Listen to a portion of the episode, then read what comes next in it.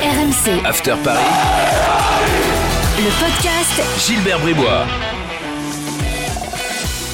Chers supporters de Khalifa Koulibaly et de Daniel Sanchez, bienvenue dans le podcast After Paris. 15 minutes de débat consacré à l'actu euh, du euh, PSG avec euh, aujourd'hui coach Courbis. Salut Roland.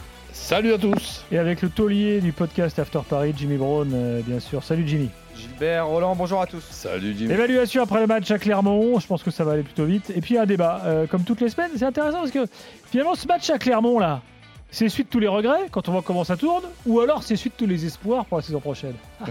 eh oui, on va se Ah poser la question, on va en débattre tout de suite dans le podcast After Paris. Il est le top, top, top, top. Il est top professionnel. Bon allez, je te laisse choisir Jimmy un taulier là, t'as le choix.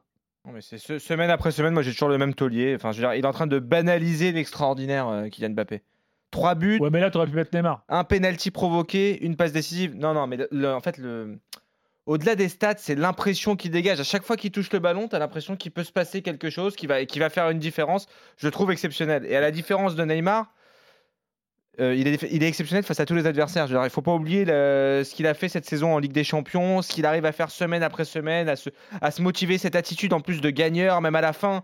Il avait déjà marqué un triplé, il y a un ballon qui traînait à un moment donné. Il a pressé le banc parisien pour rendre le ballon, ce qu'il voulait aller au bout, il voulait mettre un septième, etc. Cet état d'esprit-là me voilà me m'enchante et me fait euh, prier chaque jour pour qu'il reste au Paris Saint-Germain la saison prochaine. Non, ça- a- en, en plus de ça, je, je- je trouve qu'il est en, en progrès dans certains gestes sur le plan euh, technique. Il y avait ses passements de jambes, ok, mais là maintenant, euh, te- te- techniquement, euh, intérieur, extérieur, ouf, je, je, je- je le, je le regarde comme tout le monde avec beaucoup d'attention, beaucoup de, de sympathie. Mais c'est sûr que c'est monstrueux. Et pour ce qui est de ta dernière réflexion en ce qui concerne son départ ou pas, j'ai beau virer, j'ai beau tourner, je ne change pas ma, position. Je pense que dans sa, réflexion, et chaque match lui, donne raison, si cette réflexion est la bonne, c'est qu'avec un, Messi à côté et les passes de, de, Messi, eh ben, tu vas avoir Mbappé qui augmente les chances d'avoir le, ballon d'or. Et ça, ça ne lui a pas échappé. Dis-moi, euh, si tu étais son coach, euh, quel- tu lui dirais quoi comme euh, axe de progression? Tu lui dirais tiens, il y a un truc, il faut encore que tu travailles, c'est ça, ça, ça. Tu... Oui, le, le replacement, mais après de discuter aussi avec, avec lui vraiment de son, son positionnement, même s'il est suffisamment euh, talentueux et monstrueux pour jouer à tous les postes. En rigolant, tu te dis, tu peux même le mettre gardien de but, je ne sais pas s'il n'est pas bon. euh. Hum. Mais pour ce qui est des, des, des- Ou interprète de Pochettino dans les conférences de presse. des, des trois, des trois attaquants, s'il y avait euh, ben, ces trois attaquants et que tu, tu m'obligeais à, les positionner, c'est pas Mbappé que je mettrais dans le poste de, numéro 9. Je mettrais un Neymar dans le poste de, numéro 9 qui décroche pour que Mbappé, depuis un côté, ben, parte de l'extérieur vers l'intérieur, derrière le décrochage de, de Neymar. Mais bon, après, c'est une. Mais on l'a vu une- partir de la gauche par moment samedi soir. Ouais, euh, mais, Roland, hein. mais, mais- mais d'ailleurs, chaque fois qu'il est à gauche, c'est catastrophique pour l'adversaire. pour le latéral en face, le pauvre. Ah ouais. C'est- C'est c'est horrible. Le boulet. T'en as un? J'en ai même deux. Ah bon? J'en ai même deux. C'est les deux latéraux du PSG. C'est euh, c'est Hakimi et, euh, et Nuno Mendes. On le sait, leur, euh, leur qualité, c'est plus d'être des bons contre-attaquants que d'excellents défenseurs. Ça, ça c'est acquis, mais j'ai l'impression que depuis quelques semaines, et notamment sur ce match-là à Clermont, ils apportent plus tant que ça. Il n'y a plus beaucoup de centres qui sont décisifs. Est-ce que c'est lié maintenant? Ça, ça me, ça me pousse à poser une question à Roland. C'est est-ce que maintenant qu'on a les trois qui fonctionnent si bien devant, est-ce que tu as vraiment besoin d'avoir cet apport-là de, de latéraux offensifs pour créer des décalages Ou est-ce qu'au contraire, il faudrait pas plutôt des profils différents qui soient avant tout des très bons tu veux- tu veux défenseurs Ouais, Non, j'ai pas dit que Kurzawa est un, un- un- un très bon défenseur. Atten- attention, hein, que, parce que ça peut partir très vite après sur les réseaux sociaux, etc. Je suis le premier à dire que Hakimi et Nuno Mendes sont d'excellents latéraux Hmm. sur le papier. Maintenant, dans ce système-là, est-ce que on l'a dit, on l'a répété souvent dans ce podcast avec Roland depuis le début de l'année. Moi, je pense, et je pense que tu partages mon avis, Roland, que c'est des latéraux qui sont bons dans un système à, à 5 ou à 3 défenseurs centraux. absolument.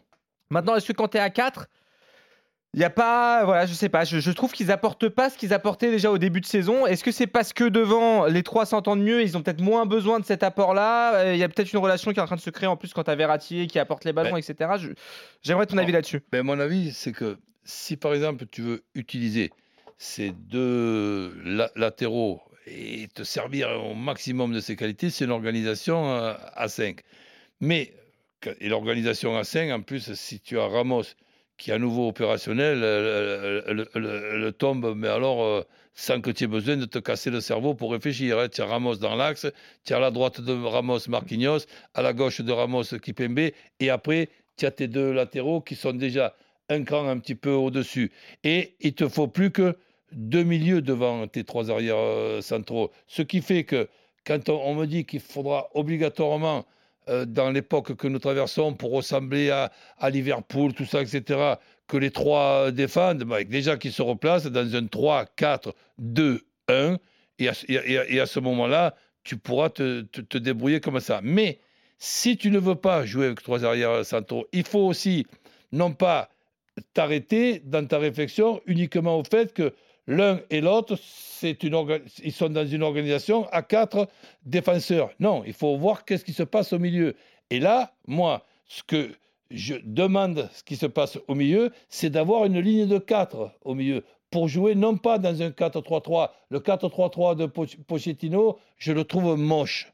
Bon, mais c'est mo- c'est- c'est- c'est- c'est mon avis. Par contre, un 4-4-2 avec donc les- les- les- les deux attaquants, allez, Neymar ou Messi, euh, Mbappé, Neymar, Mbappé, Messi, Mbappé qui peut être côté gauche de- devant Mendes, un Messi qui peut être côté droit devant Hakimi, un Neymar qui peut être à gauche.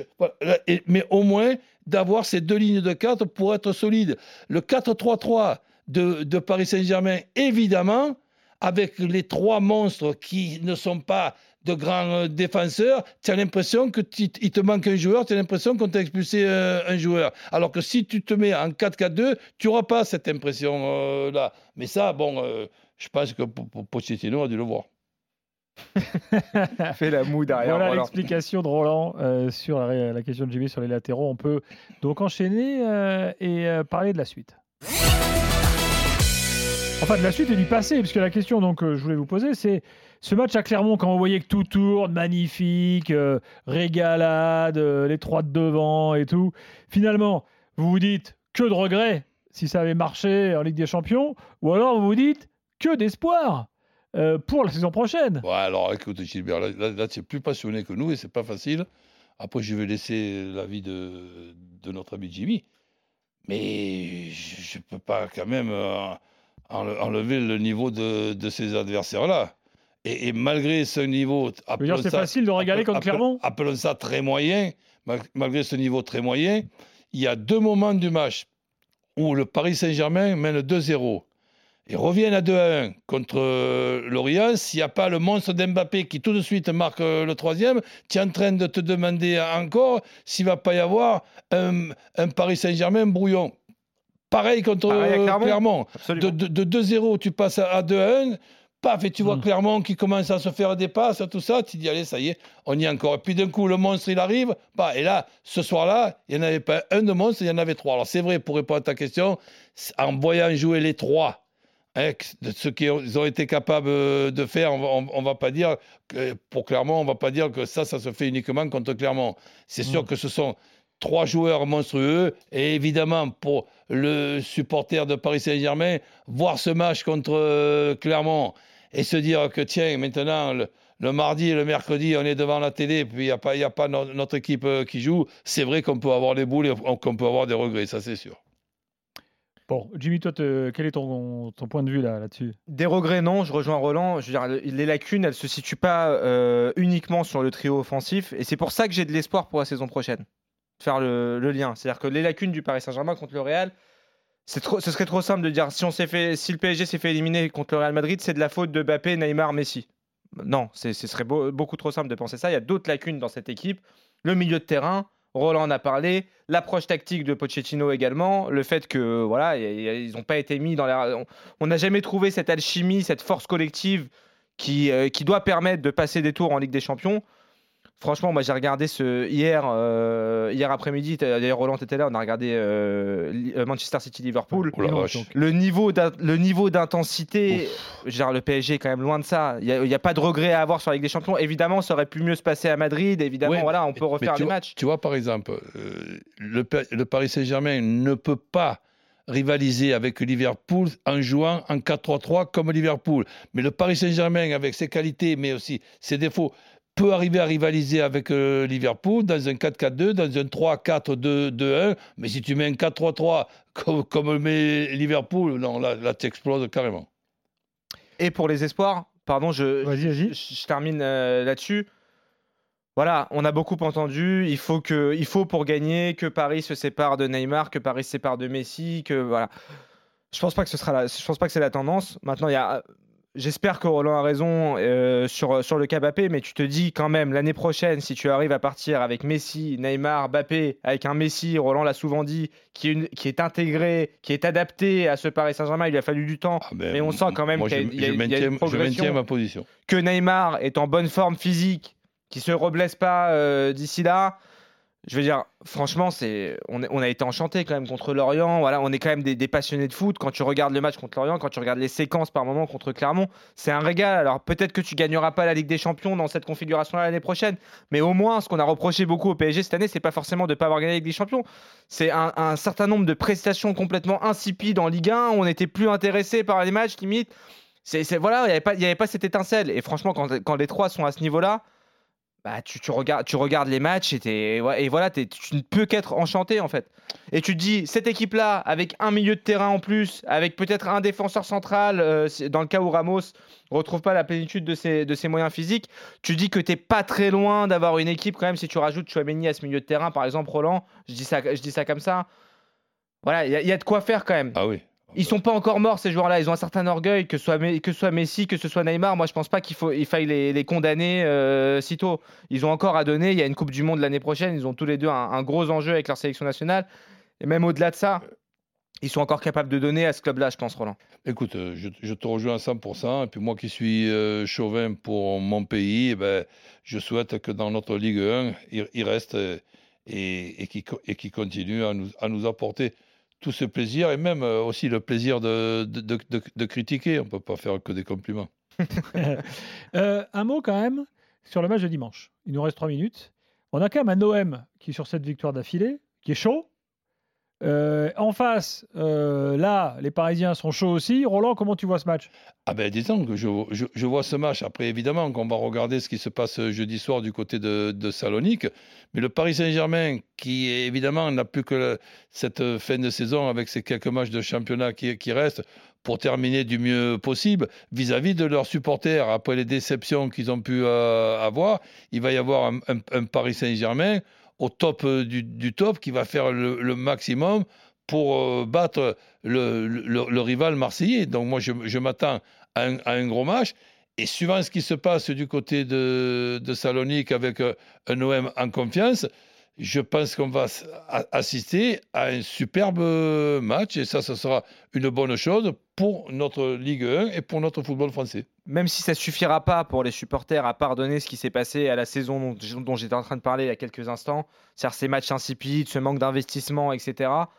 Le minimum pour le Paris Saint-Germain, après cette élimination précoce en Ligue des Champions, après le fait, ne l'oublions pas, que Paris n'a pas gagné au Vélodrome euh, au match aller, il faut une victoire et il faut la manière. Et l'année dernière, si je me rappelle bien, ils n'ont même pas, pas gagné au Parc des Princes.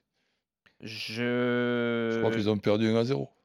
Je crois que tu as raison. Oui, c'était la saison dernière. Ouais, ouais, absolument, absolument, je crois bien. Donc il y a pas de, il y a Y a pas, pas- je veux attends, dire, le spectacle qu'on a tu vu dire, tu veux dire qu'imagine le, imaginons que le Paris fasse un match extraordinaire contre l'OM, ça peut, ça peut retourner un peu le public? Non, j'ai non. pas dit ça. Alors, Par moi, je- contre, à je l'inverse, si le- Paris voilà. ne fait pas un match extraordinaire, voilà. ça peut être un- une catastrophe euh, être pire. dans le rapport avec les supporters. Oui, ça peut être le- pire. le contraire, là, par contre, c'est attends, si en plus de tout ce qu'on s'est pris dans la gueule, euh, les supporters, ben, ils, ils perdent même contre l'OM au, au parc d'image. Non, Gilbert, ça, les supporters de Paris Saint-Germain ne l'ont même pas envisagé. Et attention quand même. Alors moi, ma petite prédiction. Euh, regardez attentivement Sergio Ramos dimanche prochain. Il a un peu à se, rattraper quand même. Il, le sait qu'il faut que voilà, qu'il montre un peu. Là, il est pas quand même pas bête. Il va voir que c'est un des gros matchs de la fin de saison.